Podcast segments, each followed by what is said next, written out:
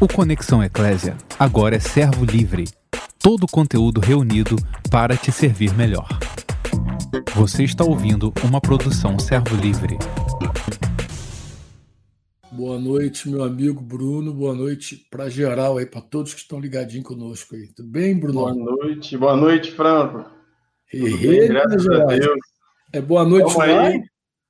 Boa Sim, noite, Uai. Uai, ué. Uai, ué. É isso aí. tem um é também, não pode esquecer, esquecer disso, não. É nó. Nó também tem nó. Nó, nó também ah, tem. Mineiro também tem nó. Os mineiros mineiro lá pro lado de Belo Horizonte é nó. Ah, nó. É, BH, é. Isso, BH. Aí é o mineiro, o mineiro de Cataguases, né? Cataguases, só para quem não sabe, fica perto de Muriaé. É considerado o quê? Sul de Minas, Cataguases? É não, é Zona da Mata Mineira. Zona da Mata Mineira, tá aí, ó, Zona da Mata, onde passa aquele rio, de vez em quando enche tudo. Aí. Isso aí. Isso é aí. Rio, rio Pomba. Rio não. Pomba. Rio, Pomba. Pomba. Eita, a cabeça do vovô ainda funciona. É isso aí. Rio Pomba, rio Pomba passa ali de vez em quando, lota geral, né? É não, graças a Deus, tudo tranquilo. Como é a igreja em Cataguases está tranquila, está em paz? Graças a, graças a Deus, Franco, a igreja está tranquila. Deus tem, Deus tem nos guardado, né? É, costumo dizer que Deus nos preparou para esse tempo, né? Verdade. E hoje a igreja ela pode viver a vida natural, entendendo que, que é ser igreja, entendendo que pode, onde tiver dois ou três reunidos, ali o Senhor está, então ela segue a, tendo intimidade com o Senhor, adorando o Senhor, então estamos. A vida segue, segue a vida. Dois ou mais, né? Dois ou mais, estamos juntos. E aí, quarentena para gente só muda a questão de estarmos juntos com os irmãos, em comunhão, com mais irmãos. Mas é, seguimos crendo no Senhor, seguimos louvando o Senhor nesse tempo. A vida da igreja realmente não é afetada. A celebração maior é afetada, mas a vida não, né? Isso aí. Brunão, é, antes da gente começar a falar aqui Fala um pouquinho de Cataguases, como é que tá a galerinha aí, a cidade em si, tá tranquilo, tá passando todo mundo normal da cidade, tá? A cidade está em paz, tem quarentena, não tem quarentena? Diz aí para Isso, nossa cidade aqui, é, estamos de quarentena, mas passou 15 dias, né, que começou a quarentena na nossa cidade, e agora, depois de 15 dias, parece que as pessoas, eu acho que o suprimento começa a acabar, e, e, chegou o começo do mês, recebimento, então a cidade parece que voltou né, a funcionar, então o, os mercados estão cheios, fila no mercado, fila na, na lotérica, fica na, fila nas agências bancárias, então tem muita gente na rua, e, e eu acho que uma das coisas que tem gerado isso também é porque, graças a Deus, é, a nossa cidade ela, ela não tem nenhum caso né, de, de desse vírus, do coronavírus, então é, teve já suspeito, 19 casos suspeitos já foram descartados. Então, é, isso traz uma tranquilidade também para as pessoas, né? É. Então, as pessoas começam a vir de uma forma maior. Então, você vai na cidade, fomos na cidade hoje, ontem, eu fui com a minha sogra, e aí você vê todo mundo na rua. Tá? Galera toda lá. Geral na rua. Você sabe quando eu, eu olho para você assim, eu me lembro me lembro, tenho uma vaga memória, mas isso aí tem, tem, fica sempre marcado. Da tua história com a igreja de Cataguases, como é que você se vinculou a nós? Posso, posso falar um pouquinho? Ah, pô, tu tá lembrando. É melhor você falar do que eu falar. É, eu acho, eu acho que é importante. É, vou só me apresentar primeiro, né? Eu acho que eu nem é. me apresentei para os irmãos. Tem uma galerinha aí do Rio de Janeiro que me conhece, é, mas tem irmãos aí que não nos conhecem, São Paulo, isso. E, e aí, outros, outros lugares, outras localidades. Eu queria só apresentar, né? É, meu nome é Bruno, né? Mas eu sou casado com uma esposa. Minha esposa é linda demais, né? Rita, né? Todo mundo, muitos irmãos conhecem ela, né? É uma, é uma bênção de Deus na minha vida. E sou pai de quatro, quatro, três meninas, né? São quatro mulheres aqui em casa, mas são três meninas. É, Sofia, de 10 anos, Ana Júlia, de 7 anos, e, e tem uma pequenininha, né, Eloá, de 2 anos, que tem, assim, nos ensinado muito, né, acerca do reino de Deus. Temos aprendido muito com a Eloá, de 2 anos. Eita. Porque a gente, uma das coisas que nós temos aprendido é que nenhum filho é igual ao outro. Nunca é igual, é, né? Porque veio a primeira e a segunda muito parecida, né? E a terceira ela veio totalmente diferente. E aí, totalmente diferente nos ensina muito, porque às vezes até no trato com o discípulo, né, no discipulado, a gente começa a tratar o discípulo como se ele fosse igual ao outro que a gente já cooperou. E aí você começa às vezes a dar uma palavra que serviu para um e ela não vai servir para o outro.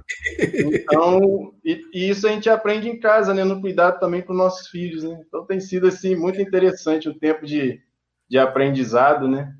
É porque filho fala, no teu caso, fala da diferença e da idade também, né? Na igreja é, também. Isso, com os filhos mais maduros e os filhos mais imaturos espiritualmente. Isso né? aí. Diferente. Mas aí, conta a tua história. Vai falando aí. Mas é, vou contar um pouquinho da minha história, né? Na, na verdade, eu conheci os irmãos em 2004, 2000, 2003 para 2004, quando os irmãos começaram a vir para Cataguases, né? E aí tem até uma história interessante antes, antes de falar da, da como, como eu assim cheguei, né? Foi como o Franco chegou, né? Porque o Franco chegou na cidade, chegou na cidade para estar tá cooperando com o pastor da cidade aqui. E é engraçado, né, que nesse tempo que ele chegou, é, meu cunhado, né, que é, que é um dos pastores aqui da cidade, Marcos, e aí Marcos, ele, ele tinha ele tinha recebido a revelação do Senhor naquela época, Deus tinha falado algo com ele, e aí ele abriu uma, uma um, um, espaço, um salão, e botou o nome Igreja Atos. Quando, quando, os irmãos falam, passa lá perto e olha e fala, Franco, tem, tem Atos aqui, a igreja Atos já está aqui. E aí aquilo chamou né, a atenção né, dos irmãos. É, e a partir dali, né, através dali começou um, um, relacionamento né, entre os irmãos, através de Edmilson, Elaine, Marcos. Explicar com o Edmilson, aí dizer que Edmilson que tinha aberto lá a filial, né? Edmilson tinha aberto a filial lá da, da, do salão, lá do espaço. E aí, nós, e Marcos conheceu os irmãos e foi uma bênção, né? Porque alinhou aquilo que Deus estava falando com Marcos naquele tempo com a revelação né, do reino, né? Que os irmãos tinham, tinham trago, que era tudo muito novo para nós da cidade aqui de Cataguases, da cidade do interior. E quando você é, ouve uma palavra né, de você ser igreja e que aquele prédio não era igreja, aquilo causou um, uma, a princípio, uma confusão né, na cabeça de algumas pessoas. Não, mas como é que é? Não tem igreja? Como é que é isso? Então vocês não têm igreja? Como é que vocês são, tem, vocês são crentes, mas não tem igreja? Tem que ter igreja, tem que ter nome. Mas qual é o nome? Tem que ter um nome essa igreja. E aí começou essas coisas né, naquele tempo. Mas interessante que, que a minha chegada né, para estar tá caminhando com os irmãos, porque eu, eu me converti em uma denominação e naquela época eu namorava minha esposa, mas foi muito interessante que quando a palavra do reino ela, ela chegou até nós, ela chegou trazendo tudo aquilo que a gente precisava. Mas só que quando ela chegou trazendo o que a gente precisava, e quando a gente ouviu a palavra do reino e viu aquela palavra muito bonita, a gente olhou e falou: Poxa, é isso que eu preciso. Mas quando a gente foi chegando perto, a gente viu que tinha um preço para viver aquele reino de Deus, que não era simplesmente é, lá sair de um local e ir para um outro local, mas existia um preço para aquilo. E quando a gente olhou o preço, eu falei, poxa vida, esse preço é muito alto. Mas nós ficamos confrontados com a, com a palavra, porque falava de vida, né? Eu me lembro de uma, de uma jovem, eu não esqueço dessa jovem que que ela, um dia a gente estava numa comunhão na casa do Marcos, os irmãos tinham vindo do Rio de Janeiro, e aí essa jovem, ela parou do nosso lado e começou a, a, a falar daquilo que Deus estava falando com ela. Mas o que eu achei muito interessante que várias vezes ela dizia assim: Deus falou comigo, porque Deus falou essa palavra comigo, que Deus falou isso comigo. E aquilo começou a mexer na, na época comigo, porque eu eu para mim, Deus falava com o pastor. O pastor via Deus e, e trazia a palavra para nós. E aí uma jovem chega e fala que Deus falou com ela. Eu falei, poxa, eu, eu preciso desse Deus também, eu quero esse Deus. E aí começamos a, a chegar perto, mas na época vivia uma vida muito errada, vivia uma vida fornicação, pecado, e aí, poxa, eu tinha que largar o pecado para viver o reino de Deus. E eu fiquei na, em cima do muro. E o Marcos, na época, e Ângela, estava junto com a gente, chamava a gente para perto. E minha esposa é, é, irmã do Marcos. E aí ele chamava a gente para perto, estava sempre falando do reino de Deus com a gente, animando a gente. E aí teve um dia que, que os irmãos vieram para fazer um trabalho na cidade. Eu lembro que o Franco trouxe uma van naquela, naquele, naquela época. Foi uma van de, de missionário do CTM, né? Isso. Antigo CTM. E aí aquela galera veio, ficou o final de semana e foi um tempo assim de muita, muita palavra, relacionamento, Deus falando. E aí foi quando e os irmãos ficaram na casa do Marcos. No último dia, os irmãos estavam indo embora. Uma irmã, eu lembro que uma irmã chegou para a gente e falou assim: Olha, irmão, queria que você não fosse embora, não. Porque nós queremos, assim terminar esse tempo aqui, orar pela vida do Marcos e Ângela. Porque Deus deu uma palavra para liberar na vida deles. E a gente queria juntar os irmãos. E a gente ficou. E aí a irmã falou que quando chegou na casa do Marcos e, e, e olhou, né?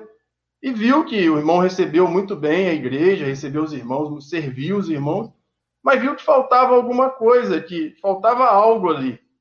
E que a casa estava o Marcos e a mas faltava algo, e ela falou, faltava filho. E falou que Deus tinha falado com, os irmãos que Deus ia dar filhos ao Marcos. Só que tinha, tem um detalhe nesse testemunho, alguns irmãos conhecem ele, né? Tem um detalhe que tinha 15 anos que o Marco já era casado. Então, tinha 15 anos que o Marco tentava ter filhos. E não conseguia. Tentava, Ângela médico, aquela coisa toda, e a coisa não fluía. Então, quando essa irmã falou isso lá na roda, eu lembro que a gente fez uma roda para orar. Isso mesmo. Foi isso, né? Fez uma roda lá naquele, naquele espaço lá. E aí, para orar, eu lembro que eu falei, não falei com ninguém, eu falei com Deus. Falei, Deus, se Ângela, daqui 15 dias, ela aparecer grávida, eu vou caminhar com os irmãos, porque eu entendo que Deus está com esses irmãos. Eu falei isso com Deus. E aí, rapaz, foi interessante que os irmãos foram embora, passou os dias. Daí, 15 dias ou, ou um pouco mais, a Ângela faz um exame, está grávida. E ela chama a e fala: estou grávida. E, e interessante que o Espírito Santo me lembrou da palavra. Lembrou da tua conversa. E aí eu falei assim, não, eu preciso de caminhar com os irmãos. E eu sabia o preço, né? Sabia o preço que eu tinha que pagar. Sabia, sabia o preço que eu tinha que pagar, os caminhos que eu tinha que fazer. Verdade, chamei Marcão, chamei na época de Wilson, falei, cara, me suporta aí, porque suporta a minha carga, porque, cara, vai ter uma caminhada para andar. E foi bênção, sabe, o que Deus, é, através daquele tempo ali, fez na nossa vida. Então, foi um tempo de Deus. Então, foi um tempo de que a gente foi experimentando crescimento, foi um tempo que Deus foi revelando, foi nos, nos moldando. E aí nós seguimos caminhando, entendeu? Então, nosso coração aqui, Franco, Cataguases, né? O nosso coração é muito grato, né? A igreja do Rio de Janeiro, né? na sua pessoa, a pessoa do Cláudio aqui, dos irmãos, né? Que, na verdade nós falamos para os irmãos novos, hoje tem muitos irmãos são novos que não conheceram, não conheceram o Franco ainda pessoalmente, tem mais contato com o Cláudio. E aí nós falamos com ele que nós temos uma dívida de amor com essa igreja do Rio de Janeiro. Temos uma dívida de amor com ela, por causa desse cuidado. Porque Cataguases, ele é um, foi um tempo que realmente a Igreja do Rio de Janeiro investiu muito aqui na cidade. Não foi pouco, foi muito. Foi muito. Investiu com pessoas, investiu com pessoas que ficaram aqui na cidade, com irmãos que ficaram, Edmilson ficou, Marco ficou cuidado pela igreja. Então, foi um investimento grande que a Igreja do Rio fez aqui. Então, nós somos, assim, muito gratos aos irmãos por isso. Tremendo testemunho. Eu queria contar só uma coisa para você. É, essa história tem, é, tem, um lado aí que eu, que eu vivi assim, muito intensamente, que foi o seguinte: os irmãos que ficaram na casa de Marcos e eles ficaram tão apaixonados pela, pela, pelo casal que toda hora vinham falar comigo. Acho que uns três ou quatro. Eu me lembro do Zé Black, me lembro de umas duas ou três pessoas mais que, que veio falar comigo, Franco, casal tão maravilhoso, hospeda como se estivesse hospedando Jesus ali, meu Deus, que povo amado e tal. Mas eles não têm filhos, Franco. Falei, ah, tá falando com a pessoa errada, tem que falar comigo? falar com Deus. Mas na noite que nós fomos orar, nós. É, é, quem agiu em fé assim, tremendamente, por que pareça, essa história pode pensar que a gente chegou ali cheio de fé e proclamou, não foi. Eu fiz uma pergunta, eu falei assim: olha, Marcos e Ângela, vocês hospedaram esses irmãos de forma maravilhosa. Vocês é, hospedam e recebem bênção, porque Deus falou que quem hospeda é abençoado. Eu quero te fazer uma pergunta: qual é a bênção que vocês querem? Sei se você lembra esse detalhe. Eu falei: qual é a bênção que vocês querem? E o Marcos, ele foi ousado o anjo, eles foram assim, muito. Será que eles falaram assim? Não, queremos filhos. Falaram assim cheio de fé, nós queremos filhos. Falei, então seja conforme a tua palavra. Nos juntamos ali e oramos. Eu sei que estava a partezinha assim. Isso, mas. assim, então eu lembro da. Tem essa imagem. E depois eu soube que não apenas a Ângela estava grávida, hoje ela é mãe de três, né? De três. Não, não apenas mas... estava grávida, mas também você estava vinculado. Você, você Ritinha. Aí eu falei, cara, que legal, Deus fez uma obra muito espetacular. Mas é bom dar essa nota. O Marcos, que é a decisão, a fala do Marcos, ali naquele momento ali, me encheu de fé também, sabe? Quando ele falou assim, quando eu perguntei assim, olha, vocês hospedaram, coisa e tal, nós queremos dar uma benção para vocês. Qual a benção que vocês querem? Aí eles falaram assim, nós queremos filhos. Pô, já estava 15 anos esperando. Tava todo mundo já Tava todo mundo criado por Deus, né? Não é possível. É, é possível, é igual Abraão, sabe? Não tá igual Abraão, não, mas tinha muito tempo. Meu amigão, vamos falar do, da tua carga, vamos falar do Amém. tema, né? Restaurando a proclamação. Por que esse tema, é, Bruno? Por que esse tema? Esse tema ele, ele surgiu assim no nosso coração, né? Eu até mandei, você falou assim, pô, mandou um podcast, né? Acho é. que foi 20, foi, foi 20 minutos, né? Não, acho que não chegou Mas, acho que foi uns 15 minutos. Foi. É, por aí, né? e aí surgiu no nosso coração porque é uma palavra que Deus tem colocado ou proclamado nesse tempo, desde quando começou as lives, é que Deus estava nos chamando para Ele, para intimidade, para relacionamento. E nós começamos a não só viver isso, ou seguir vivendo isso, mas também chamando a igreja para viver esse relacionamento com Deus, para buscar o Senhor, para estar tá, é, com mais intimidade com Deus. Só que passou a primeira semana, eu comecei a orar, falei, Senhor, nós, nós podemos fazer um pouco mais. Nós podemos, é, através de um relacionamento com, com o Senhor, gerar algo, porque precisa ser gerado algo foi aí que eu, que eu conversando com os irmãos numa, numa conversa no Skype, eu, eu falei, falei, irmãos, Deus está falando que esse tempo é um tempo de nós, como igreja, começarmos a proclamar. Proclamar, proclamar e proclamar. E aí eu, eu me lembro que a Bárbara falou assim, Bárbara, esposa do Daniel, falou assim, Daniel. assim, eu, eu queria, eu, Deus está falando isso comigo, porque eu queria compartilhar com as pessoas o como Deus ele me preparou para viver esse tempo de quarentena. Eles têm um, um, um, menino de quatro anos, o Davi, que tem diagnosticado com espectro autista, e aí ela falou assim, como Deus me preparou, porque agora Davi está em casa, não tem terapia mais, fazia terapia, todo dia as terapias, mas só que agora não tem terapia. E para ele, tipo, ele tem uma rotina de todo dia ele sai de casa, vai para terapia, volta, vai na rua, volta. Então, Agora não tem mais isso, então eu queria compartilhar sobre isso. E aí um outro irmão falou assim, não, eu também queria falar, porque eu, eu creio que pode ter muitas pessoas que estão desesperadas aí, eu quero falar um pouquinho da minha vida também, porque é, Deus, de uma certa forma, ele, ele não só me preparou para esse tempo, mas eu creio que ele cuida de nós. Eu tenho meu, meu, minha empresa, mas eu creio que Deus ele, ele cuida de nós. E eu tenho falado isso para as pessoas. Tem, tem empresário que está me ligando e estão desesperados, sem saber o que fazer. E aí eu falo para ele, ó, crê em Deus. Alguns são cristãos, eu falo, crê, crê no Senhor, porque o Senhor é poderoso para guardar a tua vida, para mudar a tua história. E se tiver que começar de novo, Deus também é poderoso para te, te abençoar, para você recomeçar. Porque pode ser que nós temos que recomeçar, fazer tudo de novo. E aí foi quando nasceu essa, essa, esse, essa carga né, no nosso coração da questão do proclamar. E aí é, Deus começou a abrir, né? Que realmente esse é o tempo. Você vai, eu até é, compartilhei, tenho que compartilhar com os irmãos, que você vai na rua e as pessoas estão sem direção, sem norte. Elas estão sem norte.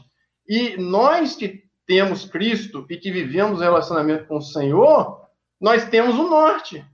Nós temos o norte. E esse norte chegou a hora de nós começarmos a apresentar para essas pessoas que estão sem norte, sem direção, sem saber para onde ir. E aí eu, é onde eu vejo que a igreja, onde a igreja entra realmente no tempo de proclamação do, da palavra do reino de Deus. Amém. Foi quando surgiu isso no nosso coração. Tremendo, é isso mesmo. Eu estou vendo que você está com a camisa da Virar, com essa, com essa estampa aqui, não é isso? isso aí, bem, isso aí. Eita, o que, que é isso? A Virar tá por aí também, né, em Cataguasa. Vou pegar essa carona aqui no pregador, né? Se bem que pregador não é em todo lugar que esse, esse, esse objeto aqui se chama pregador, né? Esse objeto aqui. É, não? Não, tem lugar que não é pregador, não. Grampo, não sei o que e tal. Mas vou pegar a ideia do pregador para falar que é tempo de proclamar. É interessante que a, que a Rita falou assim, Bruno, bota o pregador porque a palavra de hoje é essa, é. então tem que ser o pregador. E eu vim com a cruz.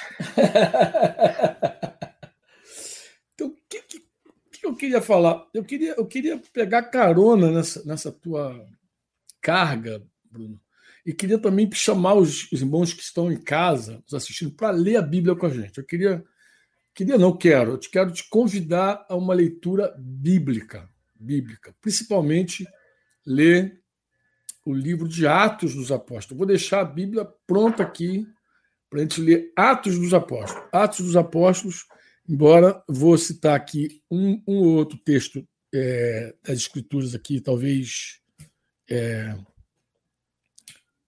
Vamos, vamos citar aqui, pelo menos, é, Coríntios também, mas vamos citar aqui. Vamos, vamos, começar, vamos começar do comecinho, Bruno. Batendo um papo. Eu, eu, tinha feito essa proposta, lembra? Vamos lá, Bruno, vamos lá. É porque você falou comigo o seguinte: você me falou agora, não antes, você me falou agora que, inclusive, vocês não têm feito live nenhuma, vocês estão é, tratando com os irmãos no pessoal quando dá, quando não dá Skype, não é isso? Isso aí. E, e, e, e vocês aproveitam as lives para que todo mundo receba a mesma instrução, todo mundo falando a mesma coisa, todo mundo comentando o mesmo assunto. É isso aí isso mesmo? Aí, isso aí mesmo. Então, tá bom. Quando você me falou desse tema, eu te confesso, eu fiquei assim, com o coração queimando. Eu falei, que legal, que benção eu poder servir esses irmãos. Eu sei que vocês sentam aí. Você senta com o Daí e com o Marcos, presidem a igreja que está em Cataguases, e eu quero falar tanto para cooperar com a carga do coração de vocês, mas também eu acredito que eu vou é, também cooperar com algum coração aí que não está em Cataguases, né? Mas o meu anseio é deixar isso aqui documentado, registrado para os discípulos de uma forma geral. Tá? Amém. Eu quero ensinar, é, ensinar mesmo, falar sobre verdades que devem ser as verdades que devem ser proclamadas, né? Por, quê? Por que isso, Bruno? Porque é o seguinte: muita gente é, não entende bem a proclamação.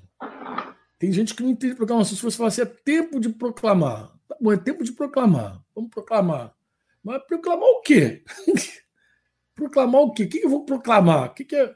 Então as pessoas são, se confundem. Eu vejo que muita gente tem, tem, por exemplo, assim, timidez, medo de falar. Quando fala assim, pregar, quando é pregar, pregue. Tem gente que acha que pregar é o cara que está lá no púlpito pregando lá. Quando ela vê um cara muito eloquente no púlpito pregando e ela não vê que tem a mesma eloquência, como é que ela faz? Como é que ela se sente? Ela se retrai. Isso. Ela diz assim: ah, Eu não sou um pregador. Eu não sou. Pregador é o fulano. Ele é um pregador. Eu não sou um pregador.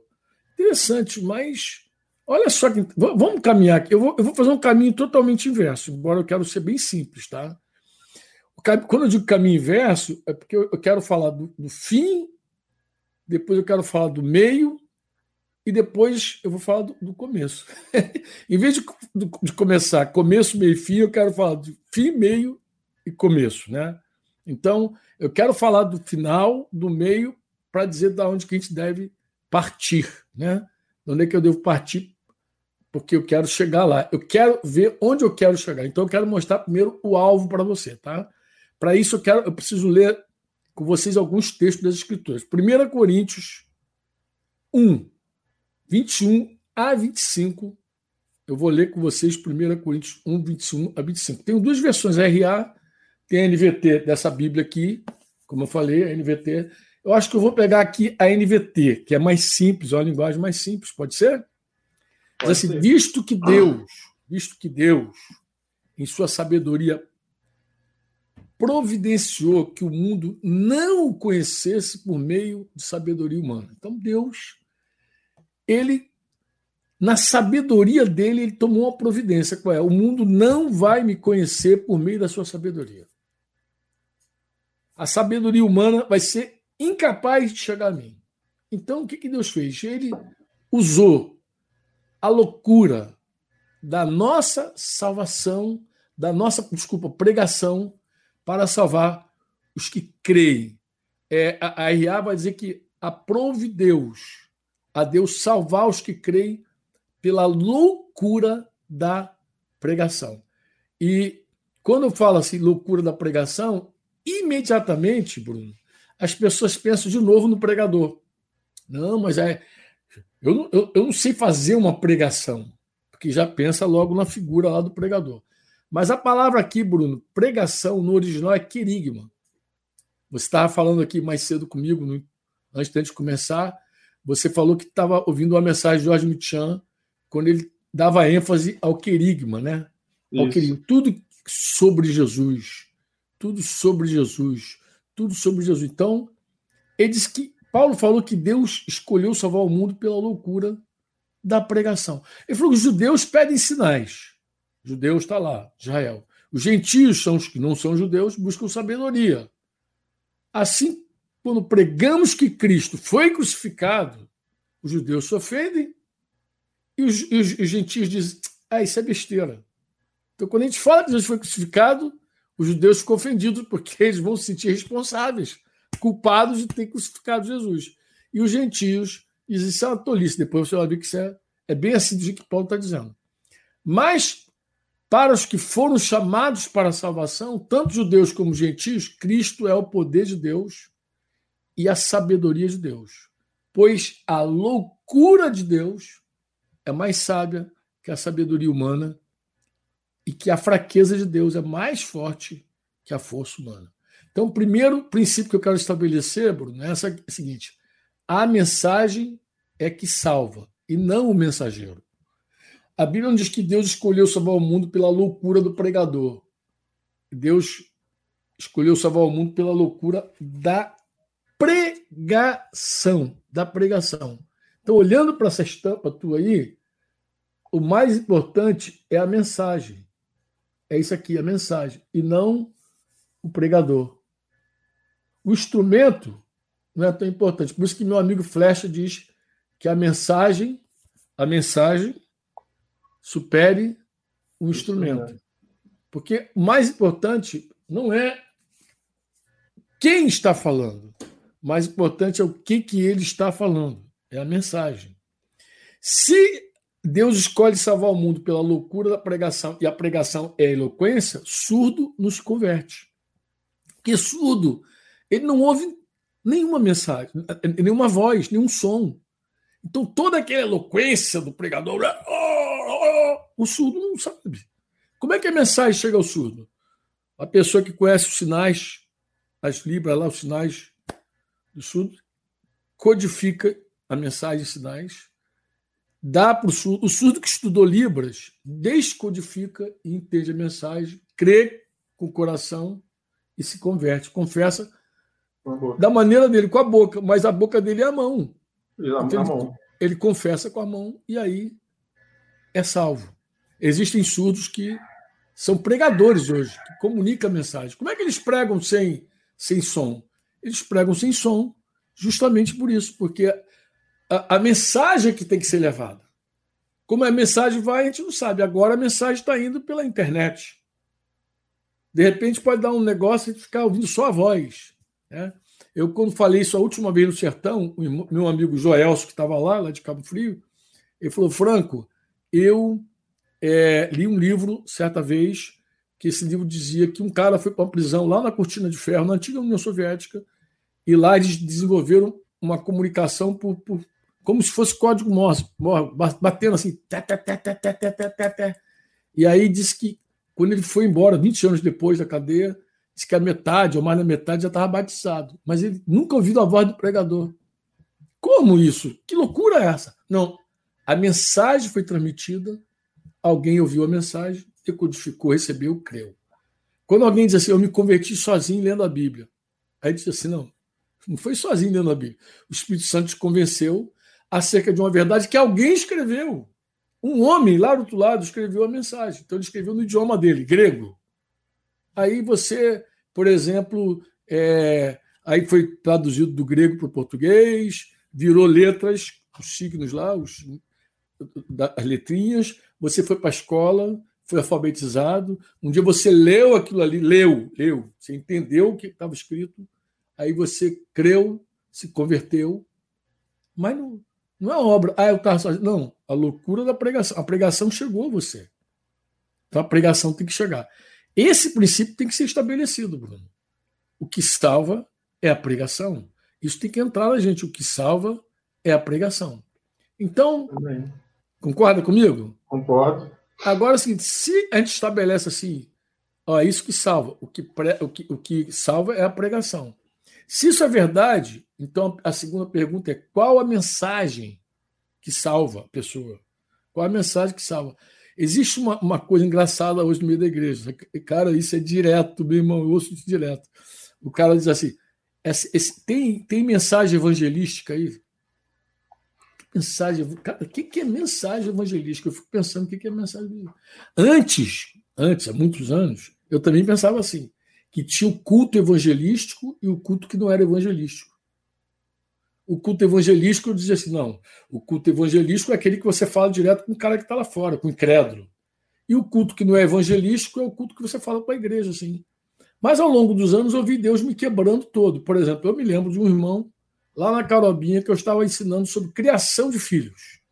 Ele foi lá, assistiu a mensagem, se converteu, Alguém podia dizer assim, mas não era culto evangelístico. Como é que o cara se converteu e não estava no culto evangelístico? Eu vou responder. Da mesma forma que o cara se converte lendo a Bíblia. Pô. Porque o, o querigma, a mensagem, estava ali dentro. Eu falei sobre criação de filhos, mas óbvio que em algum momento eu falei a mensagem que ele precisava ouvir para crer e ser salvo. Pô. Se eu não tivesse falado a mensagem, então ele não teria sido alcançado. Então, muita gente vai para uma reunião da igreja e ouve uma mensagem que aparentemente na cabeça das pessoas não faz sentido, porque não é evangelística. Você não está fazendo um apelo para o incrédulo se converter. Às vezes você está falando uma mensagem, a mensagem. Será que os apóstolos, quando ensinavam, falavam de Jesus, será que eles separavam? Isso aqui é evangelístico, isso aqui não é evangelístico. Isso aqui é para dentro, isso aqui é para fora. Isso só quem faz somos nós. Só quem faz somos nós. Na, na escritura você não vê isso de jeito nenhum. Depois a gente vai lendo, aí você vai ver isso com muita naturalidade. Os apóstolos, sua missão deles. E existem dois verbos que a gente confunde: pregar e ensinar. Pregar e ensinar. Em algum momento a gente está falando, e em algum momento a gente começa a pregar. Porque a gente começa a falar de fatos, a gente começa a falar da morte de Jesus, da ressurreição de Jesus. E em outro momento a gente começa a ensinar. Daqui a pouquinho diz: essa é a vontade de Deus para o marido, essa é a vontade de Deus para a esposa, essa é a vontade de Deus para os filhos. Mas a gente faz isso às vezes numa única reunião. Às vezes, numa, numa única conversa, a gente faz tudo. A gente prega e ensina. Não tem a hora de pregar e a hora de ensinar. Agora vou dar uma pausa que eu vou pregar. Espera aí, agora muda a chave que agora eu vou ensinar. Não, isso aí sai, é, faz parte da vida. Ora você está falando verdades, ora você está falando mandamento. Mas aí o pessoal tem esse estigma do evangelístico, que eu acho que tem que quebrar entre nós, entendeu? A gente não tem que ter esse estigma do evangelístico. A gente tem que saber o que, que é o querigma e o que é didaquê. Isso a gente precisa saber. Quando é que um entra, quando é que um. Quando que, quem está falando uma coisa, quando é que a gente está falando outra coisa. Então, a pergunta que eu fiz é a seguinte: qual é, então, a mensagem que salva a pessoa? Tá? Bem, para responder essa pergunta, eu quero bater no segundo ponto. Aí vamos abrir Romanos. Romanos 10. Isso aí eu vou citar, mas a maioria conhece esse texto. Né? Romanos 10, o versículo 8 vai dizer que a palavra está perto de ti, na tua boca e no teu coração. Isto é, a palavra da fé que pregamos. Paulo está falando, a palavra da fé que pregamos está perto de você, está na tua boca e no teu coração. Aí diz assim: se com a tua boca confessares Jesus como Senhor, em teu coração creres que Deus ressuscitou dentre os mortos, serás salvo. Poxa, Bruno, a maioria acredita, acredita nisso. A maioria de nós diz: se com a tua boca confessar Jesus como Senhor, em teu coração crer que Deus ressuscitou dentre os mortos, será salvo. Ele vai salvo. explicar, porque com o coração a gente crê para a justiça, com a boca a gente confessa a respeito da salvação, porque a Escritura diz: todo aquele que nele crê não será confundido. Aí, amado, o segundo princípio qual é? O segundo princípio é: eu preciso ou vou dizer, é necessário crer com o coração, que fala do espírito, e confessar com a boca, que envolve alma e corpo. Então é necessário crer com o coração. Então, o fim é esse, tá? O fim é esse. Para alguém ser salvo, ele tem que crer com o coração, ele tem que confessar com a boca. Não é isso? isso. Uma coisa que envolve espírito, alma e corpo. Bem, o coração tem que estar cheio de fé. Certo ou não? Isso, Tem certo. que crer com o coração, cheio de fé. Mas fé em quê? O que, que o coração tem que crer? Ele diz lá. Se você crer com o coração que Deus ressuscitou Jesus dentre os mortos. Ah, então eu preciso crer com o coração que Jesus está vivo. Concorda comigo? Que ele ressuscitou dentre os mortos. E eu tenho que fazer o quê? Eu tenho que confessar com a minha boca que Jesus Cristo é o meu dono, meu amo, minha autoridade máxima, meu uhum. Deus, meu Senhor. Então, esse é onde eu quero chegar. Onde é que eu quero chegar? Eu quero que a pessoa com quem eu estou falando, Bruno, creia com o coração e confesse com a boca. Eu quero que ela manifeste com a boca que Jesus Cristo é dono de tudo, é o Senhor, é Deus, e creia com o coração que Jesus Cristo ressuscitou dos mortos. É assim ou não é assim? É verdade, isso aí. Agora, se eu quero, Bruno, se eu quero que você creia com o coração que Jesus ressuscitou dos mortos e você confesse que Jesus Cristo é o dono da tua vida, eu preciso falar algumas verdades para você chegar à conclusão de que Jesus Cristo ressuscitou, está vivo. E eu preciso contar alguns fatos para você que leve você a crer que quem manda em tudo é Jesus. Pô que o chefão todo-poderoso é Jesus. Ele é a autoridade máxima da tua vida. Você concorda comigo ou não? Concordo, é isso aí. Então, é, é, vou colocar o primeiro elemento para você. O primeiro elemento da minha pregação, vou começar por ele. Vou começar, vou falar só de coisa simples, tá? Vou falar para você o que eu falo com o sertanejo lá de Pôr da Folha, lá em Tapetinho, onde eu vou, eu falo, ó, é só coisa simples. A primeira coisa que não pode faltar na minha semente, na minha proclamação, o nome de Jesus. Há vários anos, lá no Rio de Janeiro, Bruno, uma irmã muito amada, muito querida, falou comigo assim: Franco, eu vou para a faculdade, prego, prego, prego, prego, prego, mas não acontece nada. Ninguém se converte lá na faculdade. O que está faltando? Poder, unção? O que está faltando? Tem que fazer algum milagre. Eu falei, calma. O milagre não salva. Deus não escolheu salvar o mundo pela loucura do milagre. Milagre chama a atenção das pessoas para ouvir a mensagem. Milagre, o sinal, o poder é para as pessoas te darem atenção. É necessário poder? É. Tem que ter poder mesmo. O poder, o sinal, é para a pessoa parar e dizer: opa, o que esse cara está falando? Ora para um enfermo, tira um demônio, o pessoal fica assustado. Opa, vou ouvir o que ele tem para dizer. Aí você fala, dá, dá a mensagem. Então vamos, prega para mim. Eu falei para ela, prega para mim aqui. Ela sentou lá. Eu falei, então, eu falo assim, eu sento com a minha amiga lá e digo para ela, Deus tem um plano na tua vida maravilhoso, teu propósito Deus na tua vida, Deus te ama muito, Deus tal, e Deus, Deus. Aí foi falando. Quando terminou a mensagem dela, eu falei: essa mensagem não salva ninguém. Ela tomou um susto. Mas como assim? Não salva, filho. Essa mensagem não tem poder para salvar. Como? Eu falei: você esqueceu de um elemento fundamental. Eu comecei a bater com ela os elementos fundamentais. Por exemplo, em que momento você usou o nome Jesus da tua pregação? Nenhum momento. Você pregou para mim aqui, não falou de Jesus nenhuma vez, nenhuma vez. Eu preciso. Aí, aí vamos ler Atos agora. Vamos, vamos para Atos. Eu falei que o livro é Atos, né? Peguei Atos dos Apóstolos, abri com ela, capítulo 4, versículo 12, e falei: está vendo aqui, querida? Não há salvação em nenhum outro nome. Porque abaixo do céu não existe nenhum outro nome dado entre os homens pelo qual importa que sejamos salvos. Se eu quero que alguém confesse Jesus como Senhor, Jesus como Senhor, Jesus, esse nome já tem que estar na, na veia. Jesus é o nome. Se você falar de Deus, ninguém briga contigo, Bruno. Fala que sai na rua, já Deus te ama. Ele vai dizer, o cara concorda na hora, ó, oh, me ama mesmo, um plano comigo. Cara, fala, quando tu fala Jesus, o cabelo do cabra arrepia. Tu fala Jesus, é, os demônios tremem. O nome que, que arrebenta geral é Jesus. Eu sei. O nome é Jesus. Em que contexto que, que Pedro é, citou isso? Né? O contexto lá do capítulo 4, versículo 8, Pedro, cheio do Espírito Santo, lhes disse: autoridade do povo e ancião. Vocês lembram disso? Já tinha sido preso, já tinha sido interrogados, visto que hoje somos interrogados a propósito do benefício feito a um homem. Você lembra que levantaram lá um homem na, na, na porta do templo, chamada Formosa lá, enfermo, e do modo por, por que foi curado, tomai conhecimento, vós todos e todo o povo de Israel, de que em nome de Jesus Cristo, o Nazareno, a quem vocês crucificaram, olha só, vocês crucificaram e que Deus ressuscitou dentre os mortos. Sim, em seu nome que esse foi curado. Tu vê que ali ele já dá a mensagem da morte e da ressurreição. Jesus, ele vai falar de Jesus.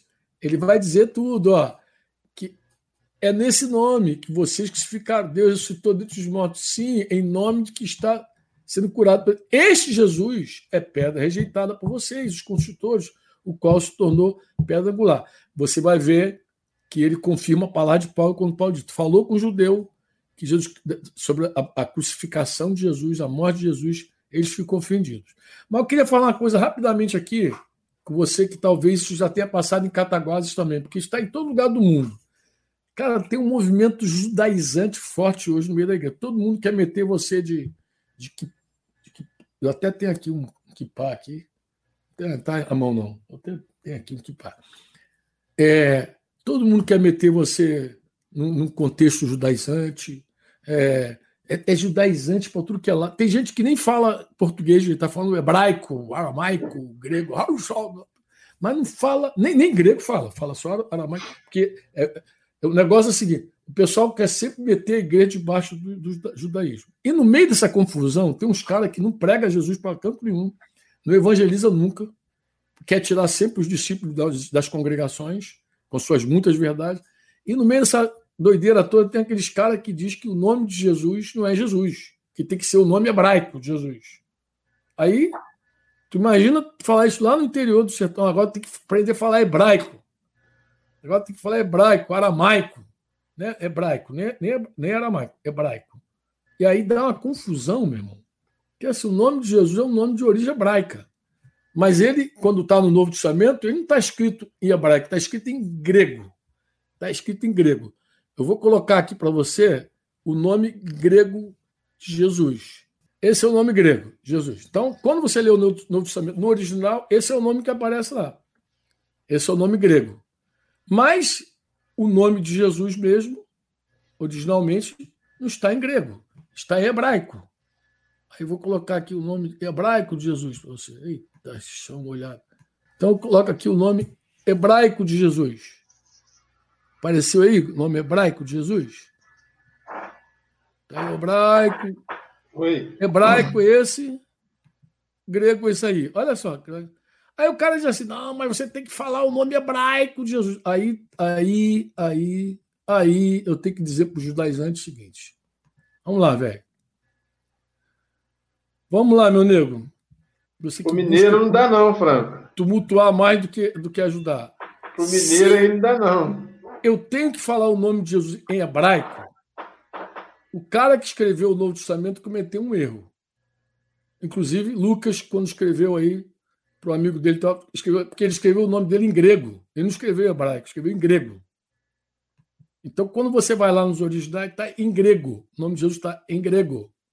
Então, se eu tenho que falar hebraico, tem que avisar o cara do Novo Testamento lá que escreveu o Novo Testamento que ele já tinha que ter colocado em hebraico o nome de Jesus, para ninguém se confundir. Porque aqui a gente fala Jesus, ali no Chile eles falam Jesus, lá nos Estados Unidos fala Jesus.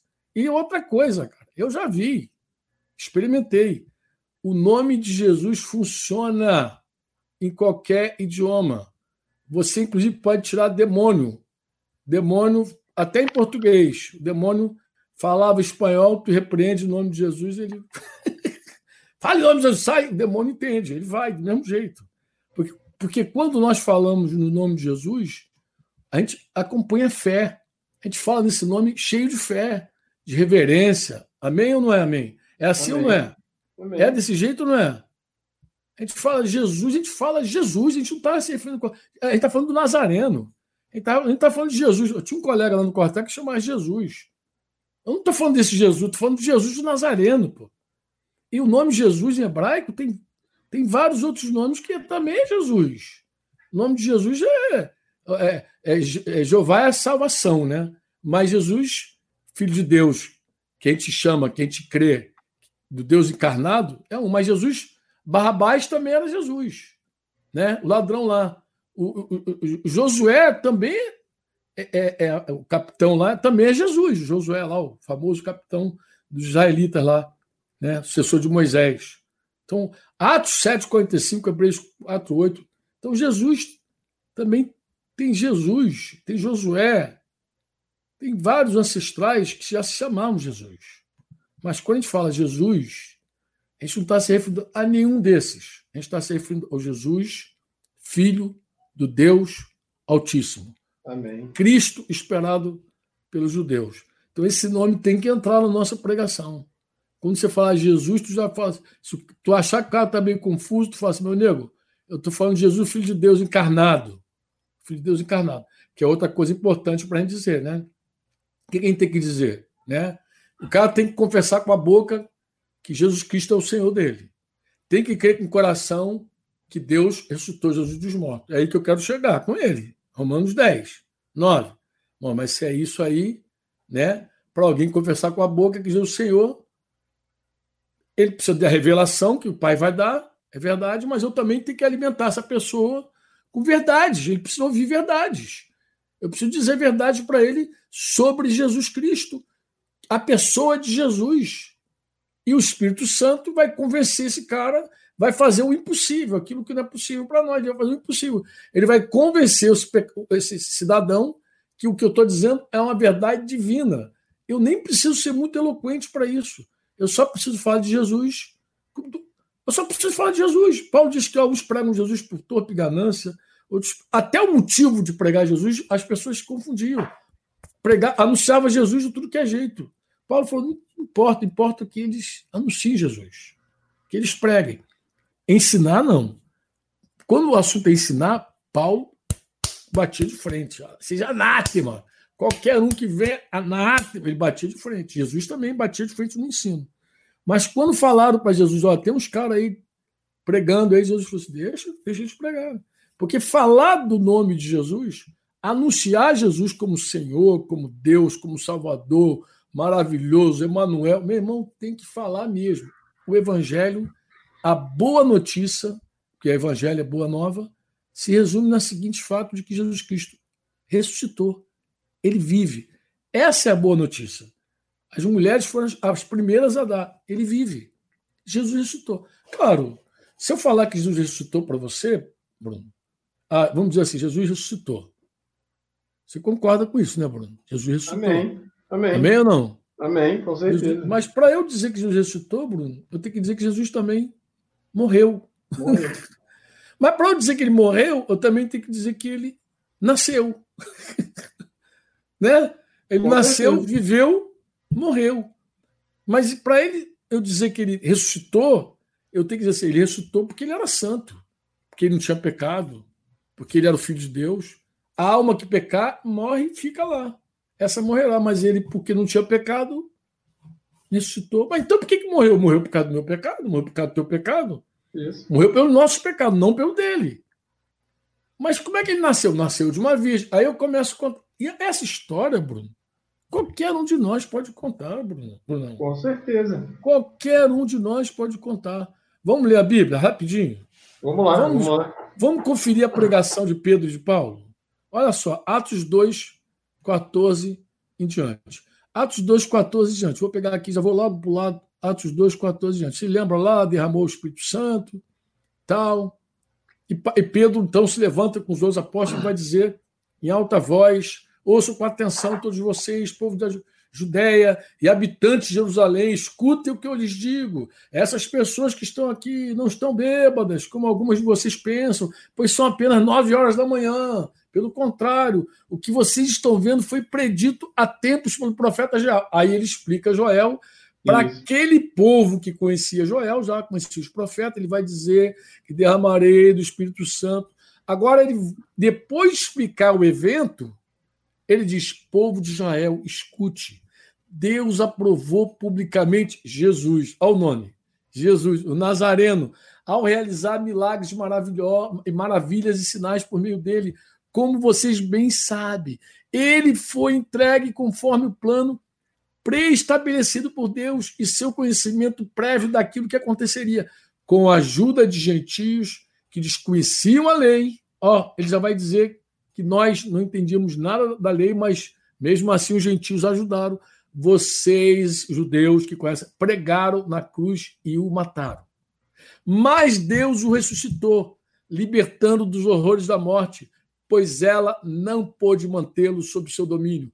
E aí ele vai citar de novo a escritura do Velho Testamento para os judeus. A respeito dele, disse o rei Davi. Aí vai citar o rei Davi, lá vai citar tudo que foi dito por meio dele no Salmo no Salmo de número 16, acho que 8 a 11, ele vai dizer isso, mas aí ele vai dizer: irmãos, permita-me dizer com toda a convicção que o patriarca Davi não estava se referindo a si mesmo, tá, tá, tá, tá, tá, tá, tá, tá, tá, tá. explica Davi de novo, mas agora no versículo 31 ele vai dizer: Davi estava olhando para o futuro e falando da ressurreição de Cristo, a mensagem, que não foi deixado entre os mortos, nem seu corpo apodreceu no túmulo foi esse Jesus que Deus ressuscitou e todos nós somos testemunhas disso. Ele foi exaltado ao lugar de honra à direita de Deus. Olha, falando de Jesus. E conforme havia prometido, o Pai lhe deu o Espírito Santo, que ele derramou agora sobre nós, como vocês estão vendo e ouvindo hoje. E aí ele diz de novo sobre Davi, vai citar Davi mais uma, uma vez, versículo 36, vai dizer, portanto, saibam com certeza todo Israel que a esse Jesus que vocês crucificaram, Deus fez Senhor e Cristo. O que aconteceu com a mensagem? As palavras partiram o coração dos que ouviram. Agora não é obra de Pedro. Agora o Espírito Santo deu transação. E eles perguntaram a Pedro e aos outros apóstolos, irmãos, o que nós devemos fazer? Entrar naquela tristeza do arrependimento. Pedro falou: vocês devem se arrepender para o perdão dos seus pecados e cada um deve ser batizado em nome de Jesus Cristo. Então receberão a dádiva do Espírito Santo, na autoridade de Jesus. Poxa, a mensagem simples. Eu não sei nem quantos minutos levou isso aí. Claro, tinha um contexto maravilhoso lá, estava todo mundo ali, mas você vê que mensagem simples. Na sequência, Pedro vai pregar para aquelas autoridades judaicas. Lá eu citei aqui. Atos 4, 5, pode ir lá. Atos 4. Vamos para Atos 4, versículo 5. Ele vai dizer de novo: No dia seguinte, o conselho das autoridades, dos líderes, do povo, dos mestres da lei se reuniu em Jerusalém. Estavam ali Anás, o sumo sacerdote, também Caifás, João Alexandre, outra, a galera toda lá juntinha. E mandaram trazer Pedro e João e interrogaram. Com que poder, em nome de quem vocês fizeram isso? E cheio do Espírito Santo, Pedro respondeu: autoridades, líderes do povo, estamos sendo interrogados. Mais uma vez, Bruno, ele pega carona num evento. Tem contexto. Ele não está pregando de qualquer jeito. Hoje, porque realizamos uma boa ação em favor de um aleijado, saibam os senhores e todo o povo de Israel que ele foi curado pelo nome de Jesus Cristo Nazareno. Olha o nome de Jesus. Olha a quem que ele está se referindo. A quem os senhores crucificaram, mas a quem Deus ressuscitou, ressuscitou. Dos, mortos. dos mortos. E aí ele vai dizer que ele é a pedra angular e tal. E ele vai dizer: não há salvação em nenhum outro nome, versículo 12. Não há nenhum outro nome debaixo do céu em toda, em toda a humanidade por meio do qual devamos ser salvos. Amado, segue a pregação. Poxa, ainda bem que o pessoal está em casa assistindo e eu sei que Zuca tá ali, vai dar uma moral para a gente, vai dizer, não termina ainda não. Que deu uma horinha, mas eu queria terminar de ler a escritura, pode ser? Vamos Tem lá. paciência aí, Brunão? Vamos lá. Então vamos ver aqui o seguinte. É, Pedro prega para os judeus, né? E a igreja segue crescendo, se multiplicando em Jerusalém, os apóstolos são presos, mas Deus livra eles da cadeia de forma sobrenatural. A inveja dos líderes judeus também cresce, e mais uma vez os apóstolos foram levados diante das autoridades e eles não perdem a oportunidade para pregar. Aí tu vai ver, sabe aonde? Atos 5, 24 diante. Vamos lá para Atos 5, 24. Atos 5, 24. Em diante, lá interrogado pelos apóstolos. Os apóstolos, vamos lá. Os caras, quando ficam invejosos, prendem os apóstolos, aquela bagunça toda. Bem, ao ouvir isso, o capitão da guarda do templo e os principais sacerdotes ficaram perplexos e perguntaram o que acontecia em seguida, porque os caras tinham sido soltos milagrosamente.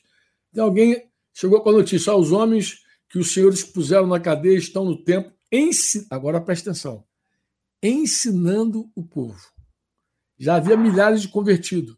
Eles estavam agora ensinando o povo dando a doutrina de Jesus. Ali a palavra é de daqui mesmo, tá? Isso, isso. E aí o capitão, seus guardas foram lá, prenderam os apóstolos, mas, mas dessa vez sem violência, porque temia o povo, tal, pá. E aí Pedro vai dizer novamente, da mesma maneira, né? É, eles estavam dizendo, aqui ele diz uma coisa muito legal no versículo 28, diz que nós nos ordenamos firmemente que nunca mais ensinasse em nome desse homem desse homem. Ó, eles não queriam que fosse falado no nome de Jesus. Presta atenção, Pedro era judeu. Se Pedro tivesse usado, falado de Deus, Deus, Deová, sei lá o nome que ele usasse, Javé, os judeus não ficariam magoados, Bruno. Os judeus não teriam proibido ele de pregar. Só proibiram porque eles falavam no nome de Jesus. E falaram ainda só, mesmo assim, vocês encheram Jerusalém com essa doutrina. R.A. vai dizer doutrina ensino e querem nos responsabilizar pela morte dele. E Pedro, os apóstolos, respondeu: devemos obedecer a Deus antes de qualquer autoridade humana. E ele segue falando, ele segue dizendo. Ouvir os membros do conselho, endureceram, ficaram decididos. Ele vai dizer assim: Deus colocou no lugar de honra sua. Não, vou, ó, o Deus dos nossos antepassados, re, versículo 30, versículo assim: ressuscitou Jesus dos mortos. De novo, ressuscitou, ressuscitou Jesus, Jesus, depois que os senhores o mataram, pendurando numa, numa cruz. Deus colocou aonde? No lugar de honra, à sua direita, como príncipe salvador, para que o povo de Israel se arrependesse de seus pecados e fosse perdoado. Está claro, aqui a mensagem já foi dada: que ele está vivo, que ele ressuscitou e que ele é Senhor príncipe, salvador de todos, e que por meio dele a gente tem perdão dos nossos pecados. Pedro vai dizer: somos testemunha dessas coisas, e assim. Tu vê que ele está dando sempre a mesma mensagem. É a mesma mensagem, querido. Entendeu? É a mesma mensagem. Tu isso de contínuo, mano. Olha, quem mais fala que quase e que de verdade não conseguiu terminar a pregação dele foi Estevão. Atos 7, 42 em diante. Não vou ler inteiro, porque é uma pregação enorme. Estevão conta praticamente de forma resumida a história de Israel. Mas após a morte de Estevão, porque quando Estevão vai falar Quando Estevão vai falar que Deus não habita em santuário feito por mãos de homens, os caras não aguentam mais. Aí eles aí eles alopram com Estevão, lá Atos 7, 42 em diante. A gente pode dar uma olhadinha rápida aqui, que a gente já está no 6, é só passar para o 7, lá no finalzinho do 42.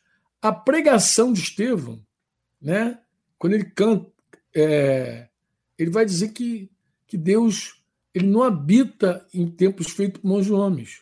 Versículo 48, o Altíssimo, porém, não habita em templos feitos por mãos humanas, como diz o profeta, o céu, tá, tá, tá.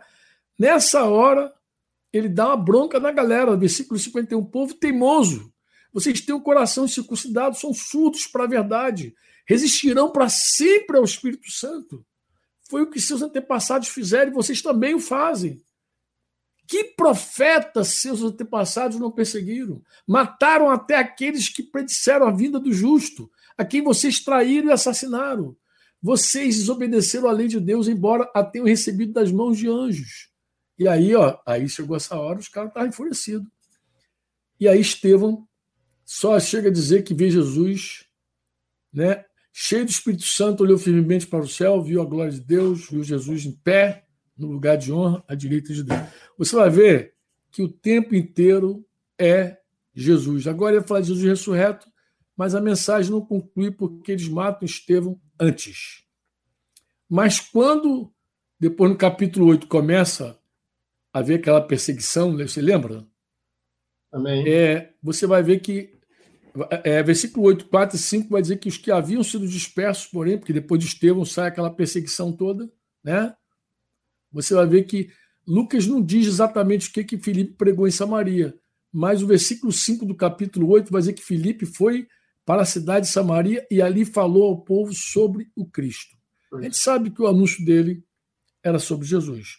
Depois de Atos 8, 26, Filipe vai pregar para o eunuco na carruagem, lembra? Aí a gente já tem uma pista melhor, já no início do capítulo 9, né? É, vai narrar a conversão de, de, de, Paulo. Mas se você quiser ver é, Atos 8, 26, quando aquele eunuco já ouviu e já foi batizado, mesmo sem muitos detalhes, vamos lá para Atos 8, 26.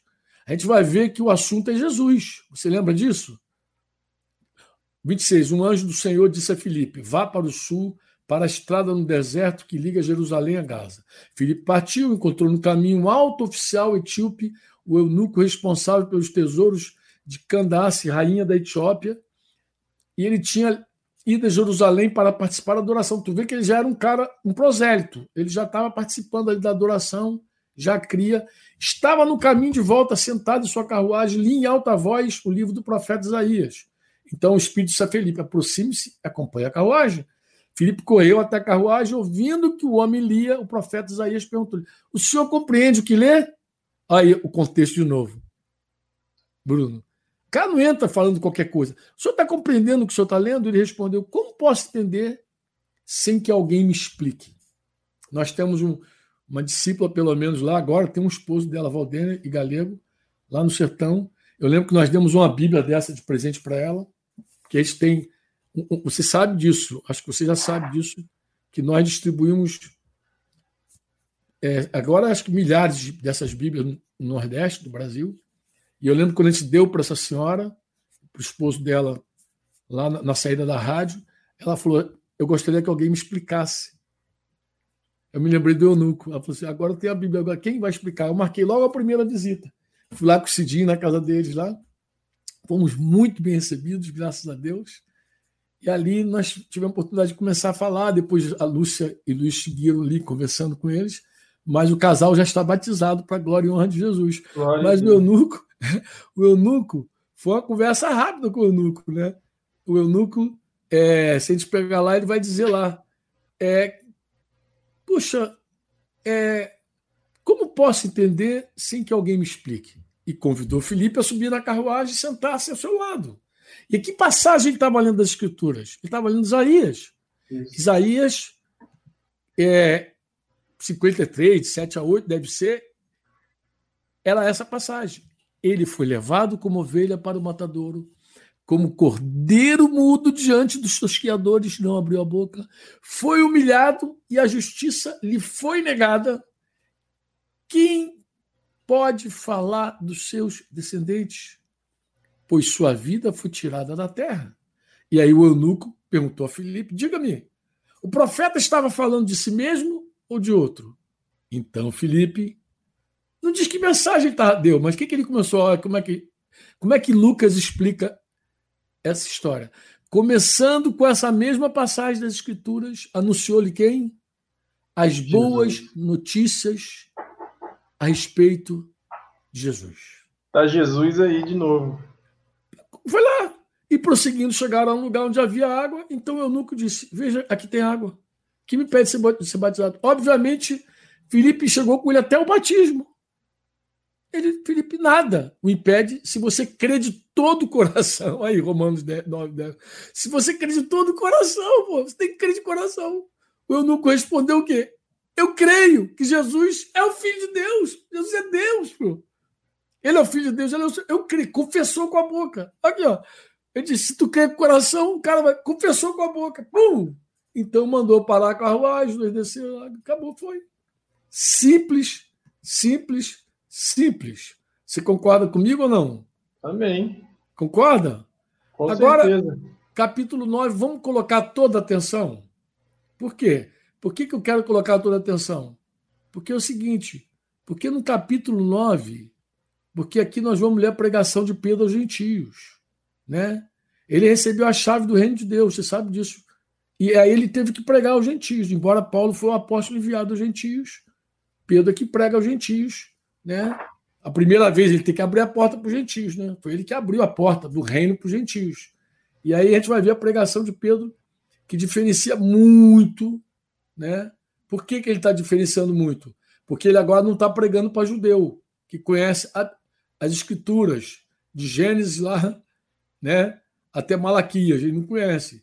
Ele agora está pregando para gentio. O que, que o gentio sabe?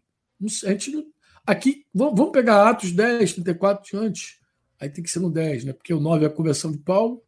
Atos 10, versículo 28. Pedro disse assim quando entrou na casa de Cornélio: Vocês sabem que a nossa lei proíbe, nossas leis proíbem que um judeu entre no, no, no lar gentil. Tu vê que era totalmente separado o negócio.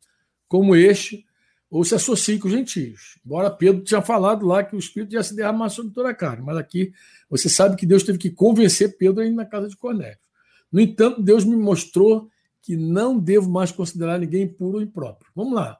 Por isso vim aqui, fui chamado a levantar. Ele perguntou a Cornélio o que, que houve. Cornélio explicou. Quatro dias atrás eu estava orando. Tá, pá. Bem, então ele, ele vai dizer, versículo 34 assim. Então Pedro respondeu: Vejo claramente, depois de ouvir o testemunho de Cornélio, que Deus não mostra nenhum favoritismo, não faz exceção de pessoas. Em todas as nações ele aceita aqueles que o temem e faz o que é certo. Essa é a mensagem de Boas Novas para o povo de Israel. Preste bem atenção, todos vocês. Pedro está pregando agora. Ele fez uma adaptação da mensagem que ouviu de Israel. Ele vai dizer agora para eles: ó, há paz com Deus por meio de Jesus Cristo, que é Senhor, Kyrios de todos. Então já começou entrando dizendo o seguinte: que há paz com Deus por meio de quem? Olha, lembra que Cornélio era um cara de boas obras, esmolas e orações. As esmolas de Cornélio e a oração de Cornélio chegaram diante de Deus, formou memorial para ele. Mas Pedro está dizendo que não é esmola que abre porta, que não é oração, que o que traz a paz com Deus é Jesus Cristo, que é o dono de tudo, Senhor de todos, que hoje a autoridade máxima. Então ele já começa dizendo, falando do senhorio de Jesus. Vocês sabem o que aconteceu em toda a Judéia. Ele segue dizendo, começando da Galiléia. Ele agora, ele agora vai falar as notícias do jornal. Falou, vocês ouviram aí, né? O que aconteceu lá na Judéia, começando na Galiléia, depois do batismo de João proclamou. Bem, sabe também que Deus ungiu Jesus de Nazaré com os... Aí ele está falando agora do que os caras não sabem. Sabem, porém, também que Deus ungiu Jesus de Nazaré com o Espírito Santo, com poder ele está afirmando que todos aqueles milagres que Jesus fez foi porque Deus ungiu ele. Então Jesus foi por toda parte fazendo bem, curando todos os oprimidos pelo diabo, porque Deus estava com ele. E nós somos testemunhos de tudo que ele fez em toda a Judéia, em Jerusalém, onde o mataram. Penduraram numa cruz. Falou da morte. Concorda? Amém. Falou da morte. Mas agora ele vai dizer assim: Mas Deus o ressuscitou no terceiro dia e permitiu que ele fosse visto não por todo o povo, mas por nós que fomos escolhidos por Deus de antemão para sermos sua testemunha. Nós fomos os que comemos e bebemos com ele depois que ele ressuscitou. Acho que é bom dizer isso para os nossos ouvintes. É tem gente que pensa que Jesus é um espírito. Uh, gente, Jesus comeu e bebeu. Jesus tem um corpo. Quando a gente fala da ressurreição de Jesus, é bom entender. Jesus ressuscitou num corpo. Jesus não é um fantasma. Jesus tem um corpo. Ele ressuscitou, ele saiu da sepultura e falou com Tomé: Tomé, toca aqui, toca aqui. Então é importante dizer que, quando a gente fala de ressurreição, ele está falando de ressurreição de um corpo. Ele está falando, nós, os que comemos e bebemos com ele depois que ele ressuscitou dos mortos. A gente não teve visões de Jesus, não foi um espírito falando, não foi um negócio, né, sei lá como é que dá o nome lá, quando o espírito incorpora e faz uma. transcreve texto. Ele está tá falando que sentou com Jesus e comeu com Jesus. Pô. Jesus tem um corpo. Jesus tem um corpo. Ele nos mandou anunciar sua mensagem em toda parte e testemunhar o quê? Aí ele vai agregar algo que depois tu vai ver Paulo repetindo. Que Deus o designou juiz dos vivos e dos mortos. Eu quero dar essa nota, tá, amado? Por quê? Porque para os gentios parece que isso é uma tônica importante. Que tônica, Fran? de que Jesus Cristo vai julgar, vai haver um juízo, vai haver um juízo. Parece que essa é a grande mensagem para os gentios. Talvez isso fica claro também quando Paulo escreve aos Romanos. A importância de dizer, ó, todos morrerão, mas não apenas todos morrerão, todos serão julgados. Isso aí está bem embutido na mensagem para os gentios. Deus designou Jesus como juiz de vivos e mortos, quem julga tudo, quem decide tudo sobre vivos e mortos é Jesus. E é a respeito dele que todos os profetas dão testemunho, dizendo que todo que nele crê, todo que nele crê receberá o perdão dos seus pecados por meio de seu nome. Guarda isso, Bruno. Enquanto Amém. Pedro ainda falava. Diga comigo, enquanto Pedro ainda falava. Enquanto Pedro ainda falava. Tu vê que o Espírito Santo interrompeu ali o Espírito Santo desceu sobre todos que ouviam a mensagem. Os discípulos judeus que acompanhavam Pedro ficaram admirados com o dom do Espírito Santo. Então, tu vê que já foi suficiente. Eles creram no que Pedro falou, receberam o dom do Espírito Santo. Acabou. Ali, acabou. Eu não sei quanto tempo a gente está falando aqui. Pra caramba, acho que eu falei uma hora e 17 minutos e 20. Mas acho que vocês vão me suportar mais um pouquinho. Pode ser? Pode ser, vamos lá. Pode ser. Pode ser. Vamos ler mais um pouquinho, não? Vamos. Vamos, ó, mais uma vez a mensagem é para judeu. Atos 13, 15. Em Filipos, que é a primeira cidade da Macedônia que Paulo e Silas visitam, ele prega para judeus. Depois, Atos 16, 25 diante. Paulo e Silas em Tessalônica, eles pregam também a mesma mensagem, tu vai ver a mesma mensagem. 17 diante tu vai ver também, tu pode prestar muita atenção. Agora, quando Paulo prega em Atenas é muito interessante. Aí eu vou terminar aqui é, lendo para vocês a pregação de Paulo em Atenas, do capítulo 17, versículo 16. Porque aí, por que é interessante Paulo em Atenas 17, 16? Porque aí, amado, é todo mundo que está aí, a maior parte é discípulo de filósofo, gente, gente de mentalidade grega total, então tu vê que os caras não estão nem. Aqui também, Paulo vai provar que o que ele disse lá no início aos Coríntios, quando ele fala da ressurreição, os, os gregos pensam, isso é tolice. Os, os judeus querem, querem sinais. Fala da ressurreição e se ofendem. Os gregos buscam sabedoria, a gente busca sabedoria. Tu fala da, da, da ressurreição de Jesus, os caras acham que é tolice. Bem, é, ele vai explicar aqui no início do capítulo 7 como ele. Aqui vale a pena no 17 dizer também. Ele foi à sinagoga logo no iníciozinho, em Tessalônica. O que, que ele pregou em Tessalônica? Versículo 3. Explicou as profecias. Tu vai dizer que é sempre a mesma linha para os judeus. Explicou as profecias e provou que era necessário o Cristo sofrer e ressuscitado dos mortos. Esse Jesus de que lhes falo é o Cristo, disse ele. Tu vê aqui que a mensagem dele para os judeus é sempre a mesma coisa, né? Não vou gastar você com isso aqui, não, tá bom? Eu vou lá no versículo logo é, 16 em diante, para a gente terminar. 16 em diante, Paulo está lá em Atenas, você conhece a história, né? Paulo estava esperando pelos demais irmãos lá em Atenas, ficou muito indignado de ver os ídolos por toda a cidade e tal. E Paulo debateu com alguns filósofos, versículo 18, os epicureus lá, que é discípulo de Epícuros, hedonista doido lá. E quando falou de Jesus da ressurreição, lhe perguntaram: o que esse cara está falando? Ó, falou de Jesus e da ressurreição. E aí, eles. Parece que está falando em deuses estrangeiros, outros deuses. Então levaram Paulo ao conselho da cidade e disseram: pode nos dizer de que novo ensino é esse? Né? Está dizendo uma coisa estranha, eles queriam saber o que significa. E aí, abre parênteses, ele diz que era bom explicar que os atenienses, bem como os estrangeiros que viviam em Atenas, pareciam não fazer outra coisa senão discutir as últimas novidades. Então os caras gostavam de notícias. Esses caras que vivem na internet o tempo inteiro gostavam de notícias. Então Paulo se levantou diante do conselho e assim dirigiu aos seus membros. Homens de Atenas, vejo que todos os aspectos vocês são muito religiosos. Versículo 22. Concorda? De novo, contexto. Tá certo aí, Bruno? Amém, certinho. Ó, o contexto aí. Pois quando andava pela cidade, reparei que seus diversos altares, um deles trazia o seguinte inscrição: ao Deus desconhecido. Bem, esse Deus que vocês adoram sem conhecer é exatamente aquele de que lhes falo. Uh!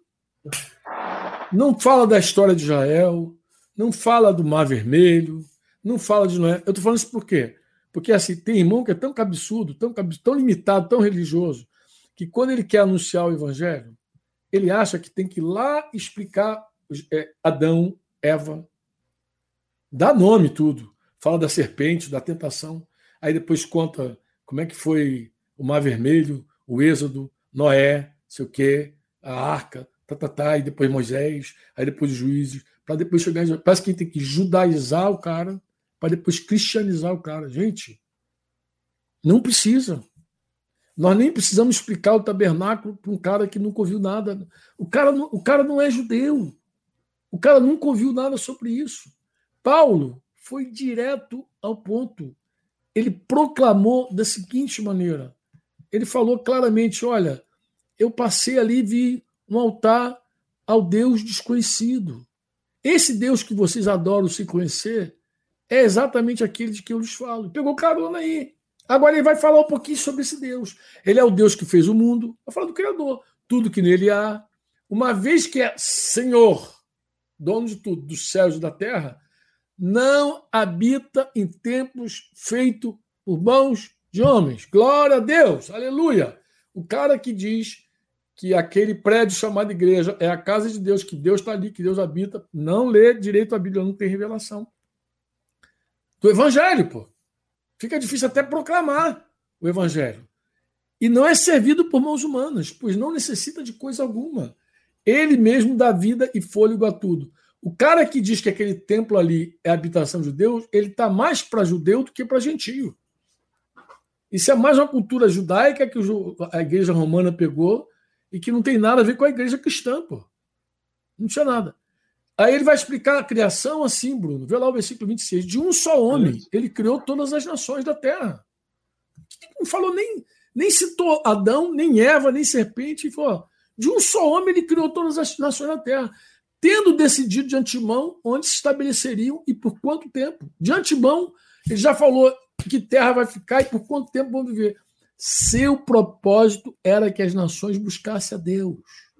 Esse sempre foi o propósito dele. Ele sempre quis ter uma família de muitos filhos. Queria que as nações.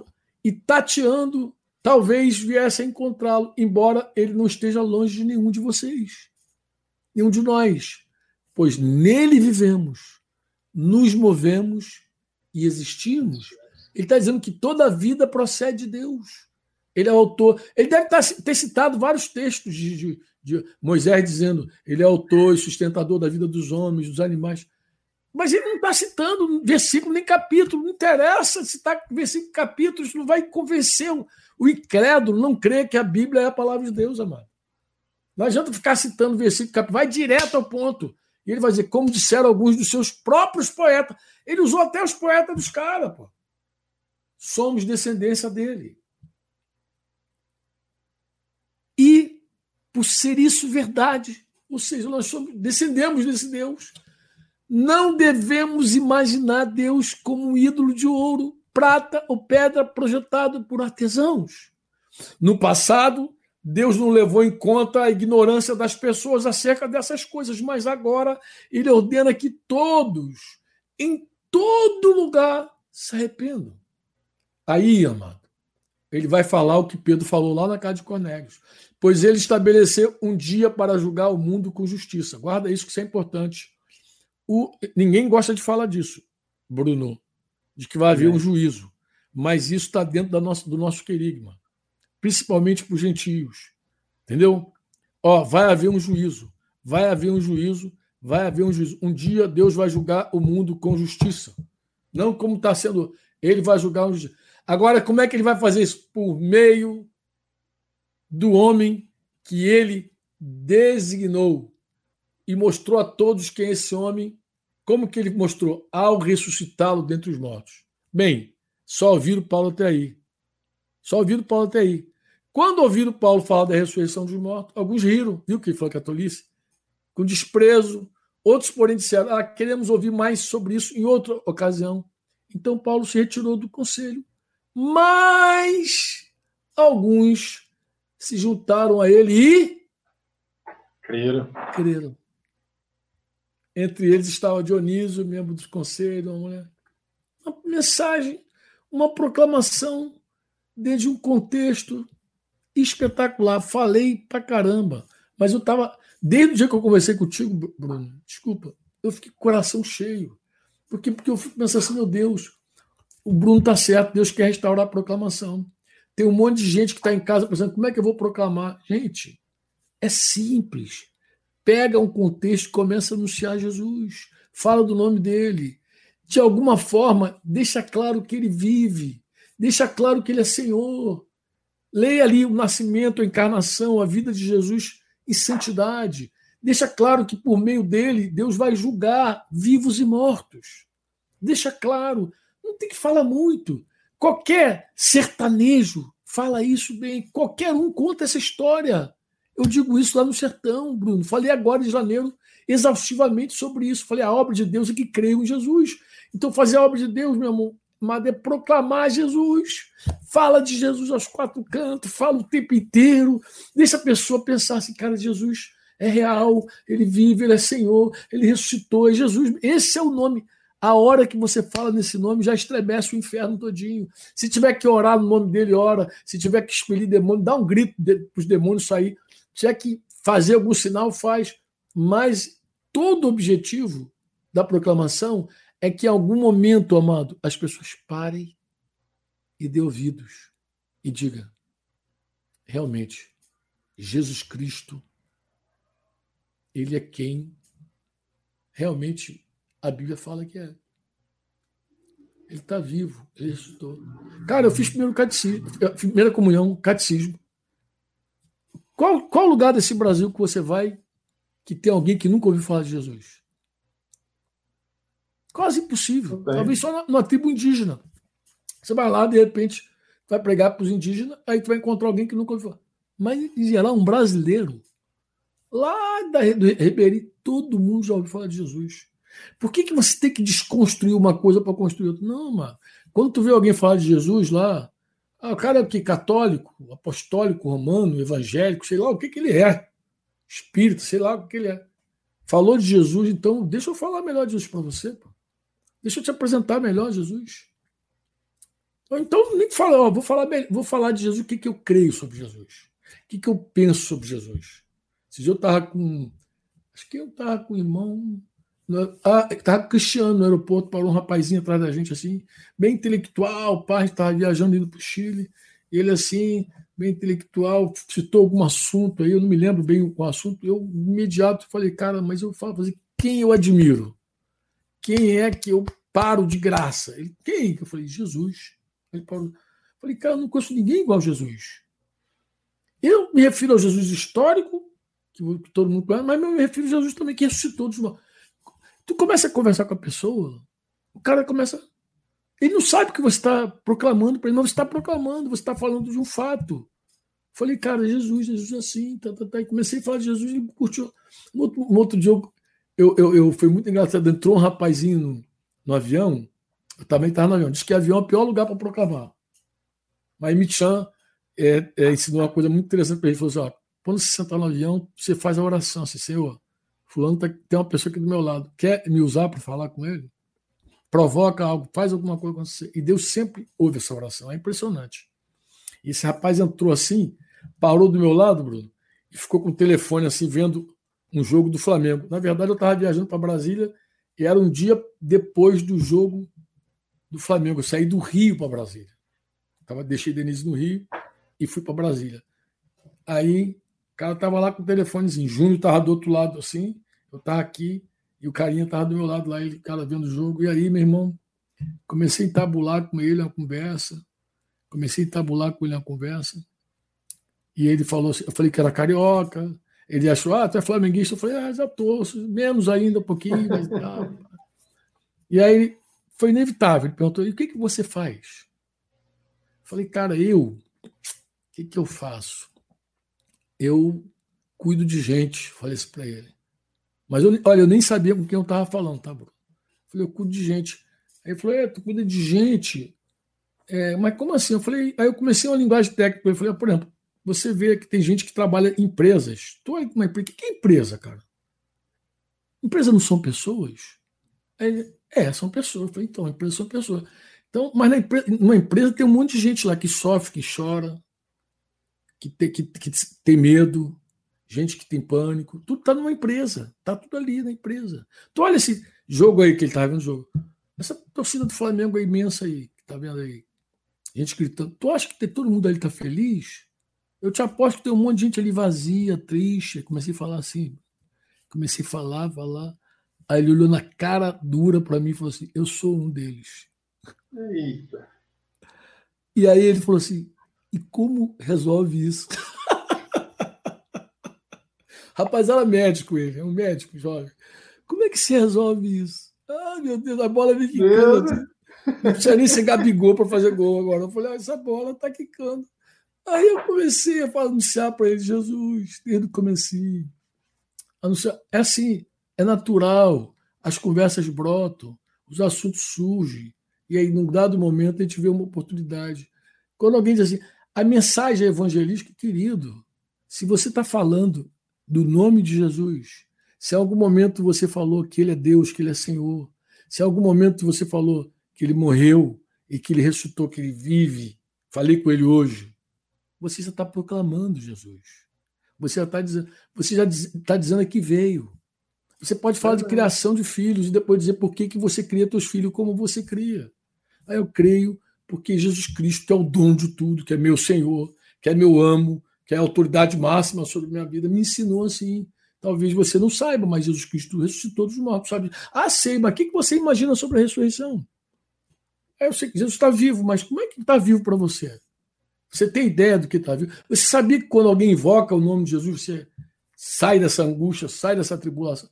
Que momento maravilhoso esse, quem tem, amado, de ver pessoas se convertendo a Jesus em casa, essa mensagem pode chegar por WhatsApp, amado. Não importa o tamanho. Aqui, ó. O, aqui, o pregador aqui não é mais importante do que a mensagem. A mensagem supera o instrumento. Pode ser por WhatsApp, pode ser por qualquer canto. Pode ser, de, pode ser por uma música. Eu falo isso para o flecheiro. Falo, anuncia por meio da música. A música proclama Jesus, pô. A música anuncia Jesus. A pessoa pode ouvir uma música e se tocar. Às vezes ela fecha para uma conversa, mas não fecha para música. Às vezes tu coloca uma música hoje. Tem poucas músicas hoje que proclamam Jesus de uma maneira plena. Mas já é um bom começo falar de Jesus. Já o nome já, se anunciar o nome já é maravilhoso. Não pode ser aquelas músicas de subliminar cinzenta que o cara parece que está cantando para o noivo, não sabe se é para o noivo, para Jesus, se é para namorada, se é para mulher, para amante, tu não sabe nada. Eu estou falando de canções que proclamam a palavra. Gente, é Jesus. É, tu toca, o vizinho ouve. O vizinho bota funk no, na tua orelha, por que, que tu não vai botar uma música de Jesus para ele? Oração, amado, coisa maravilhosa. Jesus falou que a minha casa será chamada casa de oração. Orar pelas pessoas. Você, quando ora, você ora em nome de Jesus. Jesus. Tu já pode dizer, pessoal, olha, tu sabe que Jesus falou que tudo que pediu ao Pai em nome dele será atendido. Sabe por quê? Ah, porque Jesus Cristo é o Filho de Deus. Jesus Cristo nasceu, encarnou da Virgem, viveu seu pecado, morreu, ao terceiro dia ressuscitou e agora é o Senhor. E ele falou que no nome dele pode falar com o Pai que está resolvido. Eu preguei. Já falei, já dei a notícia, já deu, já comuniquei. Gente, qualquer pessoa pode fazer isso com simplicidade. Você não precisa ser eloquente, você não precisa bater no, na parede, bater na, na, na, mesa, você não precisa gritar. Você pode fazer isso de forma sutil. Ora Deus, fala Espírito Santo, como que eu vou proclamar? Porque o Espírito Santo unge, o Espírito Santo te dá contexto, o Espírito Santo ele cria o contexto da mulher samaritana no poço, ele cria. Tu vê que Jesus anuncia o, o evangelho e os apóstolos em vários contextos, sempre tem um contexto. Sempre tem um cego, sempre tem um coxo, sempre tem, sempre tem alguém precisando de alguma coisa, sempre tem alguém chorando, sempre tem alguém. Porque Jesus não encontrou só aleijado, cego, surdo no caminho, ele encontrou um monte de mulher pecadora, um monte de homem pecador no meio do caminho, e foi dentro do seu contexto, falando, conversando, anunciando, ensinando sobre o reino de Deus. Pô. Não, é uma coisa difícil. Restaurar, Bruno, a, proclamação é restaurar uma mensagem simples. Simples. simples. E, e, que verdadeira e que mudou a nossa vida. Olha que coisa interessante o teu testemunho que você contou. Você ouviu o Evangelho do Reino, ficou maravilhado e disse: Senhor, essa, essa é verdade. Mas eu tô.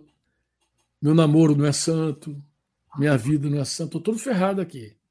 Para eu abraçar isso aqui, eu tenho que me arrepender disso aqui. Não foi assim? Pois Nessa sim. história? Dessa Aí um dia te, te chamam da despedida lá dos missionários, que a gente ia orar por Marcos e Ângela. Você foi? Eu estava lá, eu lembro. E aí, o que, que aconteceu lá? Nós falamos com o Marcos. Marcos, o que, que você quer? Os irmãos ficaram hospedados na sua casa, estão maravilhados. Pede uma benção, porque quem hospeda é abençoado. E ele falou assim: Eu quero, nós queremos filhos. Falou assim, Ângela do lado dele, amém. Os dois ligaram. E nós falamos: Se é isso que vocês querem, é, oramos. E você ficou ali e fez uma oração silenciosa com Deus também. Falou assim: Se Ângela aparecer grávida, eu, me, eu, eu, eu engancho com essa turma aqui. Na verdade, eu, eu recebo o teu evangelho, o teu filho, se ela aparecer grávida.